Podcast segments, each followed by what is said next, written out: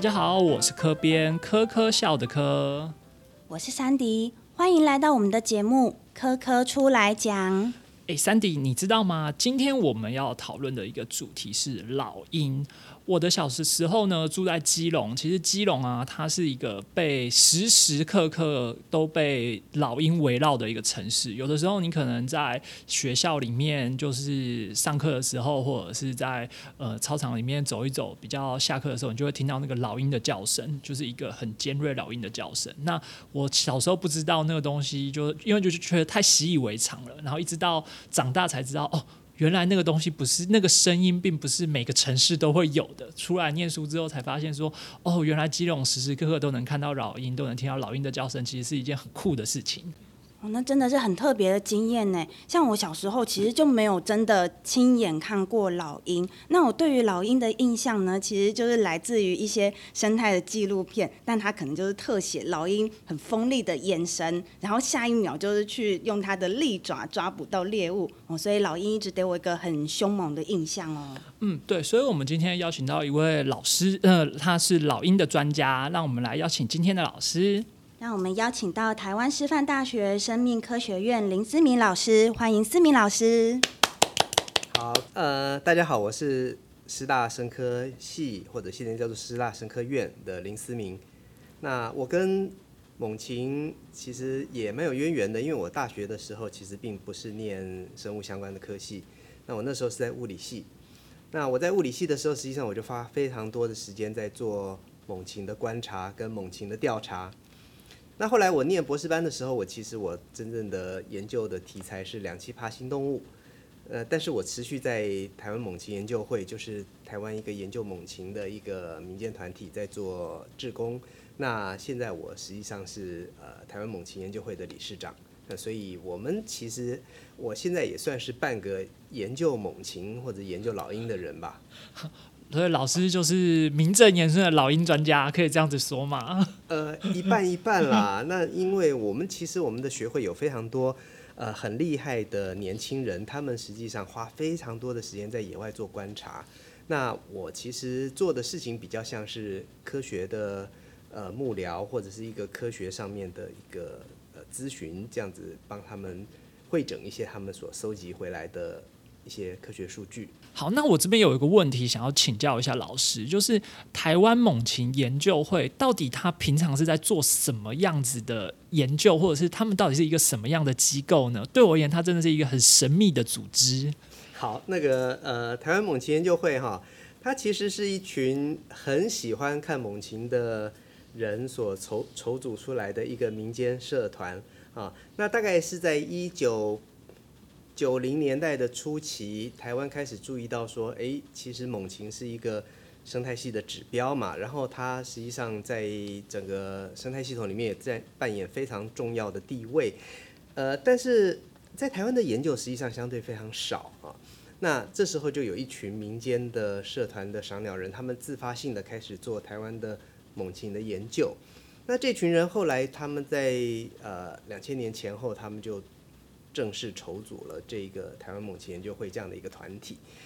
那呃，看看猛禽或者是研究猛禽，其实是一个相对比较寂寞的事情。那这些研究人员他们常常是经年累月在同一个地方反复做观察，所以早期我们的学会其实跟呃一般社会大众的互动是稍微比较薄弱一点的。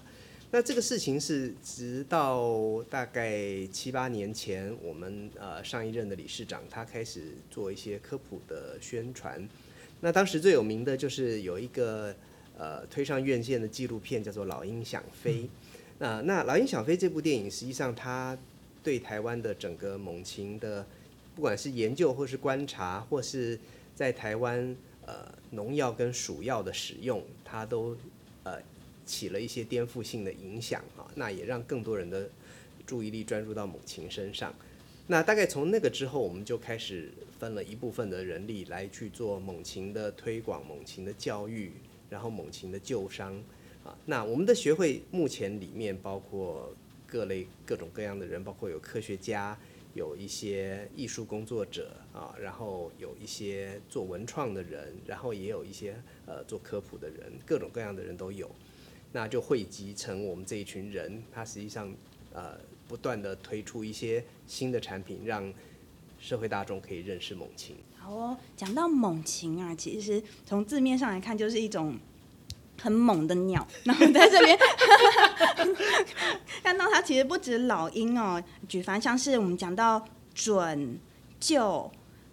雕。还有枭等等这些鸟类呢，它们都是属于猛禽的成员哦。听起来都是很厉害的鸟类，它们的视觉啊、听觉都非常的敏锐，让它们可以有立体的呃这些听觉还有视觉去猎捕这些它们的猎物。而且啊，它们的脚爪大部分都是非常的锋利的。更厉害的是，他们的飞行系统其实很发达。体型大的猛禽呢，它可以利用气流，就是长时间的悬停在空中。那体型小的呢，也可以透过嗯控制震动翅膀的方式来进行短时间的停留哦。哦，也就是说，其实这些猛禽它们应该就是有一个特征，就是它们都是会去猎捕还有猎食一些其他的生物，所以才会被称为猛禽，应该是这个意思吧？对啊，就是我们常常可以看到它们猎捕猎物的那个画面。好。老鹰这个词哈，其实它是一个通称。那就像呃，我们那个中文里面讲老鹰，呃，或者讲老鼠，或者叫做乌龟哈。那我们知道，其实老鹰有很多种，老鼠有很多种，乌龟有很多种。那呃，在地的人就会拿你那个曝光率最高的，你抬头看得到的东西，就叫老鹰。好，那在台湾这个地方，呃，一般讲的老鹰可能指的是。在港口附近觅食的黑鸢，刚刚提到说猛禽其实分成几类哈，那呃目前照比较近年的分类依据，我们会认为说猛禽实际上应该是有三大类的东西合在一起的。那第一类就是我们比较常见的老鹰、苍鹰、呃大冠鸠这一类的哈，那第二类就是猫头鹰，那第三类实际上是从第一类里面分出来，就是有一类的东西叫做准。啊，有准或是红准这一类的，早年我们就知道说它是一类飞的速度特别快的老鹰。那到最近这几年，呃，经过一些演化的分析，他们发现说，诶，这个准它实际上是另外一个演化支系，它其实是呃我们一般的小型鸟类的一个亲戚。所以现在的猛禽分成这三大类。那我这边我想再问老师一个问题，就是。呃，这些猛禽在我们的印象中，应该都是存在于森林啊、野外或者是高山当中。在我们的城市里面，是不是也会有这样子的猛禽出现呢？那刚刚呃，科编这边提到说，呃，城市里面到底可以看到什么样的猛禽？哈，我们目前在台北市或者是台湾的都会区，你一般最常见的就是凤头苍鹰。然后晚上的时候，哈，凤头苍鹰睡觉的时候，其实。有一种叫做菱角枭的猫头鹰，它实际上是城市里面数量非常普遍的一个小型的猫头鹰。那这两种应该是整个就是它整个族群是在呃城市里面过得非常好的呃一一些类群。那另外还有一些呃都市周周围的猛禽，像大冠鸠，或是像刚刚讲的老鹰，或者我们叫做黑鸢。那这些东西有时候它会飞经过城市的附近。啊，比如说它在盘旋的时候，在大安森林公园或是在台大校园，啊，上空你都可以看到一些中大型的老鹰在上空飞。那这个部分啊，像老师刚刚有提到这个一这样东西叫做凤头苍鹰，也是我们今天特别想要来聊聊的这个部分。凤头苍鹰它到底跟其他的老鹰有什么不一样？它的长相有什么样的特征是可以让我们在城市里面轻易的认出来的呢？好，那呃，凤头苍鹰实际上它是一个。中型的猛禽哈，那在台湾所谓的中型的意思就是说，呃，它实际上是比鸽子大概大一倍半到两倍左右哈。那公的凤头苍鹰体型比较小，母的公头苍凤头苍鹰体型比较大一些啊。那有一个体型上的差别。那我们说它是一只中型的猛禽嘛，那它它实际上它的猎物，它在台湾的各种猛禽里面算是战斗力还。不错的，因为你知道说抓的猎物大小，实际上跟这只猛禽的大小不一定是成正比啊。哈，那凤头苍鹰它算是一个个头不是太大只，但是它可以抓蛮大的猎物，比如说它可以抓斑鸠跟鸽子，或是八哥，呃，或者是一些体型比较瘦弱的鹭鸶啊，呃，有不少人看过它抓鹭鸶，呃那这个是凤头苍蝇的一个特征。那另外在它的翅形上面，呃，它跟我们一般看到旷野性的猛禽那种翅膀很宽很长的不太一样。那因为凤头苍蝇它是一个森林性的猛禽，所以它的翅膀比较短、比较圆，然后它的尾巴比较长。那这种事情实际上可以帮助它在森林里面做比较快速的转弯，它可以非常快的绕圈圈去追击它的猎物。但是这样的一个形状就会让它不像一般大家所熟悉的黑鸢或大冠鹫这样子，它比较不会花那么长的时间一直在空中转啊，一直在空中叫啊，所以它的行踪比较隐秘。那大部分的人可能必须要透过望远镜啊，然后在森林里面或者是在公园的绿地里面去找到它的位置。哦，这个是老师这样一说，我就突然想起来，的确在我小的时候，基隆上空的老鹰，它就是会一直绕圈圈。然后他们就是会越绕越高，然后他们就是越绕越高。尤其是现在可的话，你可能到基隆港的附近，就会看到上空就会盘旋很多老鹰，然后他们就是看看看看到有东西吃，就会突然俯冲下来，就做这样子一直转圈圈，然后越转越大的这样子的动作。那我这边呢，其实之前有看过凤头苍蝇，它主要就是可以在两千公尺以下的森林环境里面生存。那嗯，它适应了这些嗯可能。都市或者是一些农地这些绿地之后呢，我们现在在果园或者一些嗯公园里面都可以看到它们的身影哦。那其实我很好奇的是，一个物种它要在居住这它的栖地嘛，那一定会有适合它的食物或者适合它呃栖息的地方。那它来到都市以后呢，它可以找到它的食物吗？或者它平常都是吃些什么呢？好，那呃。这个问题蛮有趣的哈，也是现在呃国际上有一些研究团队他们会会注意到，就是有一些动物呃，因为其实早年的呃不只是台湾哦，全世界的人实际上都市化的发展就是一个先把栖地破坏，然后盖了很多很多的房子。那一直到后来哈，实际上可以说是到二十世纪的后中晚期，大家才注意到说，哎，其实呃。你住在都市里面，你干嘛把环境搞得好像人也住不下去那种感觉啊？所以这时候，呃，二十世纪后半期的人开始慢慢注意到住住居住环境，你要有树，你要有公园，你要有绿地。那也就大概是在这个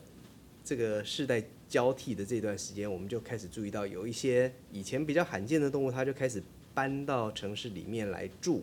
好，那。呃，这个距离其实距离人类都市的发展大概也一两百年了啦，那就开始发现有一些猛禽开始住到城市里面来啊。那其实这个在历史上面有一个非常有名的，就是像纽约的中央公园哈，他们大概是在一九九零年代的时候开始发现有一类的猛禽，就是叫做红尾狂，他们会搬到纽约这种大都市里面的绿地里面去住。那大概也就是在。比他们晚了几年吧。台湾大概在两千年之后就开始注意到说，凤头苍蝇从山区进到城市里面去住。那城市里面其实食物还蛮多的哈，对这些猛禽来讲，因为城市里面有非常多的呃鸽子，有非常多的八哥，然后有非常多的小型鸟类。那城市里面因为天敌整个数量，以前的天敌数量比较少。所以这些鸟哈，它们就繁殖的数量非常多，然后有一些地方有人喂喂食一些饲料之类的哈，然后就养出一堆戒心很低的一些小鸟，那这些小鸟就变成猛禽非常好的一个食物来源。那慢慢的猛禽搬下搬进来住之后，它的族群就稳定下来，呃，成为我们现在看到的样子。所以说我们在路边看到那些傻乎乎的胖鸽子，它们其实就是人类喂给这些凤头苍蝇吃的食物。那老师，他一次一窝里面会生几个宝宝啊？呃，我们最常见的可能是两个，比较多啊。那很偶尔会有三个，好像还蛮少见的。偶尔是一个，但是最常见是两个宝宝。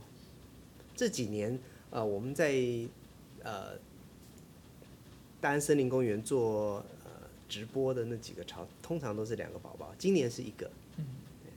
那两个，一个是单纯只是正常的统计数字，还是说，哎，他可能生一个的时候是有些什么都会的警讯，例如说，可能他们这段时间活得比较紧张，所以只生得出一个蛋这样子吗？呃，我想应该都在正常范围之内啊，因为我们知道有一些大型猛禽，它其实它会生两个蛋或三个蛋，然后最后只有一个小朋友会存活下来。那这种现象实际上在凤头苍蝇里面是还好，不是很常见。有一些大型猛禽，它的哥哥会把哥哥姐姐会把弟弟妹妹杀死。那凤头苍蝇，我们常常看到的就是哥哥姐姐弟弟妹妹是一起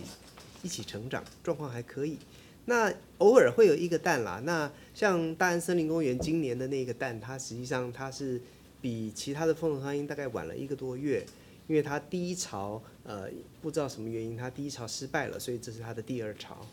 没错，老师讲到那个大安森林公园的直播，我们在网络上面也可以找到哦。而且他都有做一些详细的记录，像是记录说今年三月的时候，嗯，母鸟开始孵蛋，然后四月的时候孵化了，但四月底时候就不知道为什么就繁殖失败。那五月初的时候呢，又观察到母鸟有再次做巢的情形。七月中的时候孵化，那我们现在七月开始就可以透过那个直播来观察那巢里面的情形。哦，好有趣哦！那除了用直播的方式，我还想问问看老师，就是我过去的观念就是像这种东西，这种鸟类出现在公园里面，大家应该就是会会很新奇，然后就是会一直去吵它。那有没有什么正确的观察和正确的去跟他们互动的方式呢？好。那对一般人来讲，哈，你其实在野外看到风头苍蝇的几率比较低。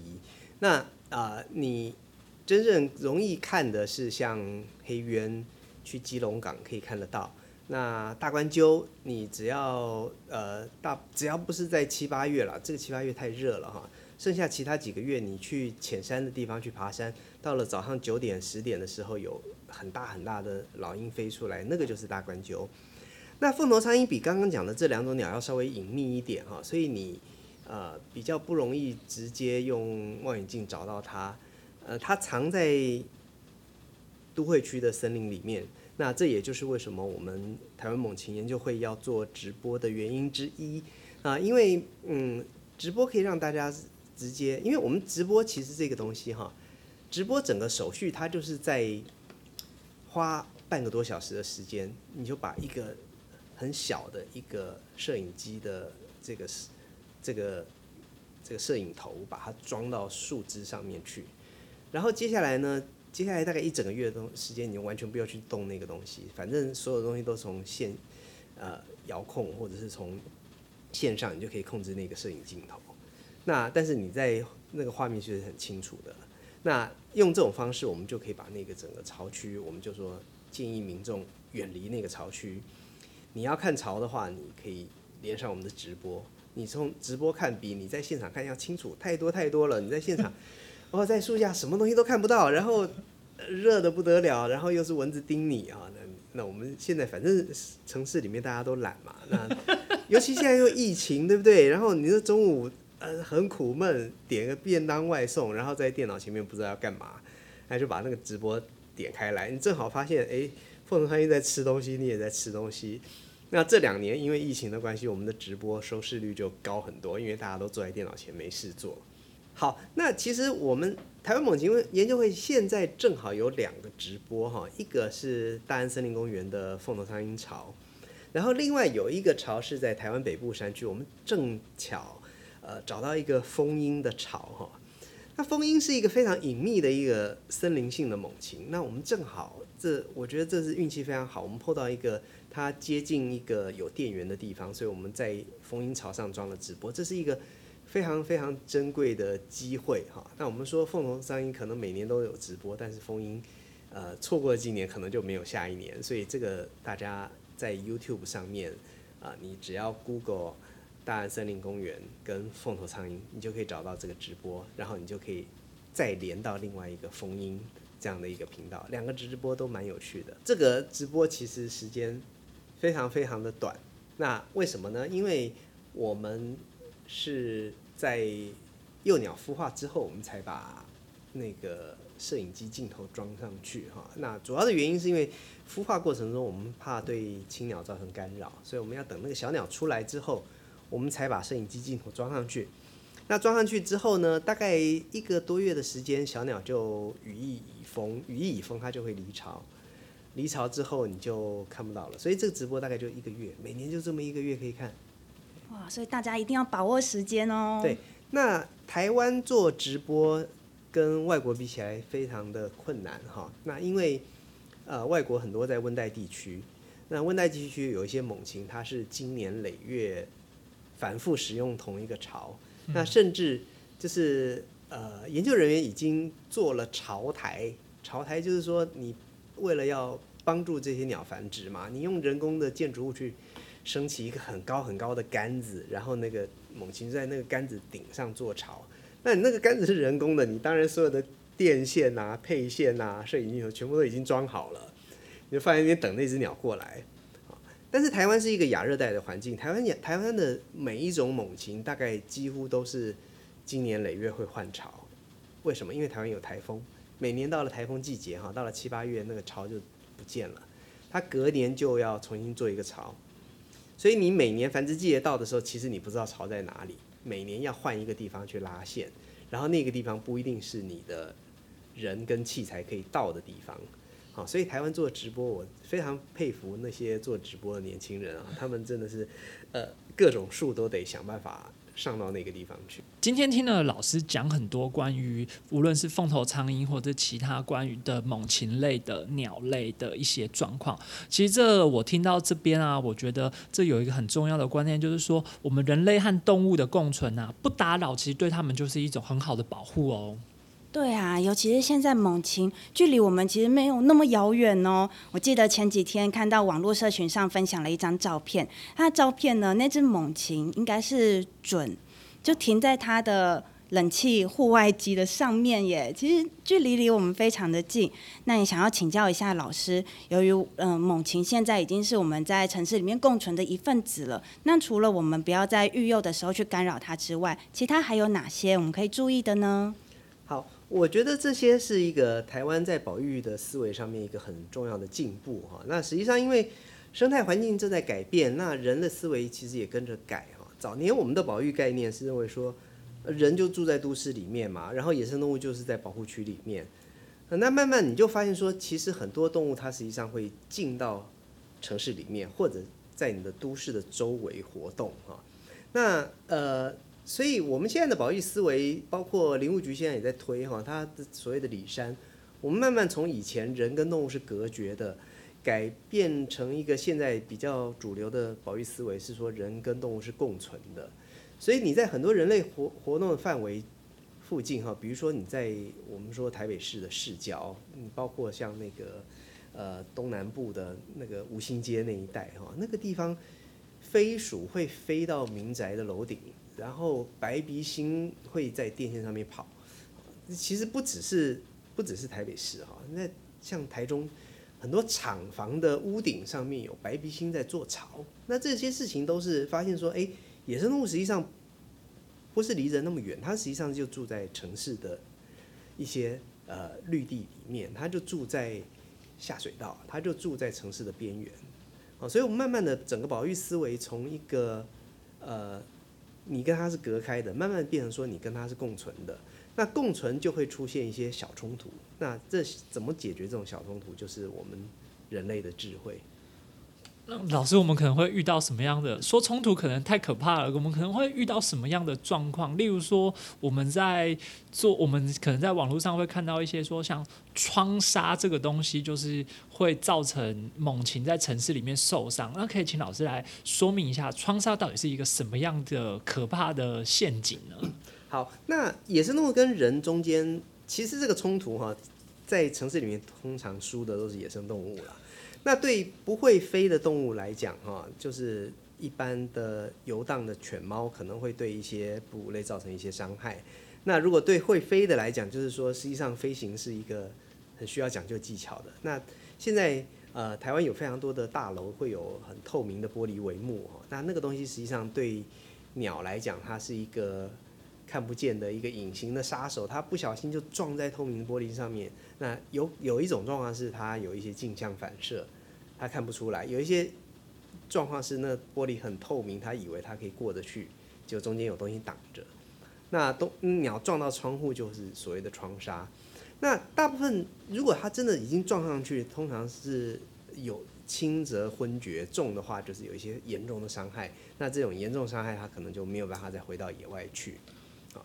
所以窗纱这个现在防治，实际上也是台湾猛禽研究会在做的一个推的一个目的。那我们结合一些建筑物，我们希望说这个建筑物的反光可以让它降低。那这个可以透过一些各种不同的操作手法，包括你在玻璃上面去做一些呃设计，去改变它的反光的状况。那这个东西，我们希望说，诶，它可以又节能，又可以对环境比较友善，让鸟不会撞上去。那这个是窗纱改善的目的。那说到这个，我想问老师一个问题，就是我们很常看到一个网络的留言，例如说我可能在路边看到小鸟，或者是我爬到树草上面，凤头苍蝇的草上，我可能就摸了它的雏鸟一下，摸了它之后呢，那只鸟就有人的味道，然后老鹰妈妈就不要这只鸟了。我想问问看老师，这样子的状况是真的会发生吗？好，诶，这个留言感觉是两个。科学知识拼凑在一起变成的东西哈，那我们把它分成两件事情来看。第一个是很多中小型的哺乳类，它对嗅觉比较敏感啊，所以在中小型的哺乳类在育雏的时候，有些人说你人不要去动它，不然留了气味之后，呃，妈妈可能就不要。这个经验实际上是在有一些人家里养那个小白鼠啊，或是。仓鼠、黄金鼠、天竺鼠这一类小型的鼠类啊，它们对气味很敏感，所以你如果用气味呃留了人的气味，可能爸爸妈妈会会气潮，有这样的一个状态。那那这个概念用在鸟的身上，可能不是气味的问题，因为比较多的人哈认为说鸟类它对嗅觉的敏感度稍微差一点点，虽然最近有一些研究也有。对这样的一个想法做一些改变，但是原则上真的跟哺乳动物相比之下，鸟类的嗅觉是比较不好的啊，所以鸟类原则上它会气巢，其实并不是来自嗅觉，而是来自干扰。那干扰是这样子的，如果这只鸟它发现说我的巢可能被天敌盯上了，因为它实际上分不清你人到底是恶意还是善意。呃，但是他觉得说，如果你被天敌有来干扰过他的巢，他就会觉得说，我接下来还要花一个月去顾这个小孩，那会不会等我小孩养大了，然后就被人家吃掉了，我就不划算？那很多的鸟类，它就会在繁殖早期，如果你太早去做干扰的话，它可能就会呃弃巢。那这个价值哈，会随着这只爸妈的投资增加而。呃，慢慢的变得比较淡，因为当你投资越多，你要弃场，你要离场的时候，你就会比较舍不得，对不对？所以当你的幼鸟养出来，或者说你幼鸟养到中晚期的时候，因为爸妈已经投资很多在这只幼鸟身上了，他现在要舍弃这个巢，他会舍不得，然后他对他不划算。那这种状况，它的气巢的敏感度就会变得比较差。好，所以我们总结一下，实际上这边这这个说法，呃。两个想法各对一半，但是它是从两种知识结合在一起的。哺乳类对气味比较敏感，那鸟类对干扰比较敏感。那但是我们尽量不要去干扰巢中的育雏中的鸟类，这是正确的知识。嗯，那有时候我们的确会在呃绿地看到一些受伤的鸟类，那老师，我们这时候应该要去怎么帮它做处理呢？好大部分的人可能第一时间很难判断这只鸟到底出什么事情。那实际上，在都会区里面最常见的一个状况是，幼鸟在学飞的时候掉下来，然后就被人捡走哈。那这个东西，我们就不断的教育说，其实很多小鸟它在一开始学飞的时候，实际上它呃它本来就踉踉跄跄啊，所以它有时候会掉下来，然后它在妈妈喂一喂，它又再爬上去。这种状况最好的方法是是放在那个地方，不要去理它，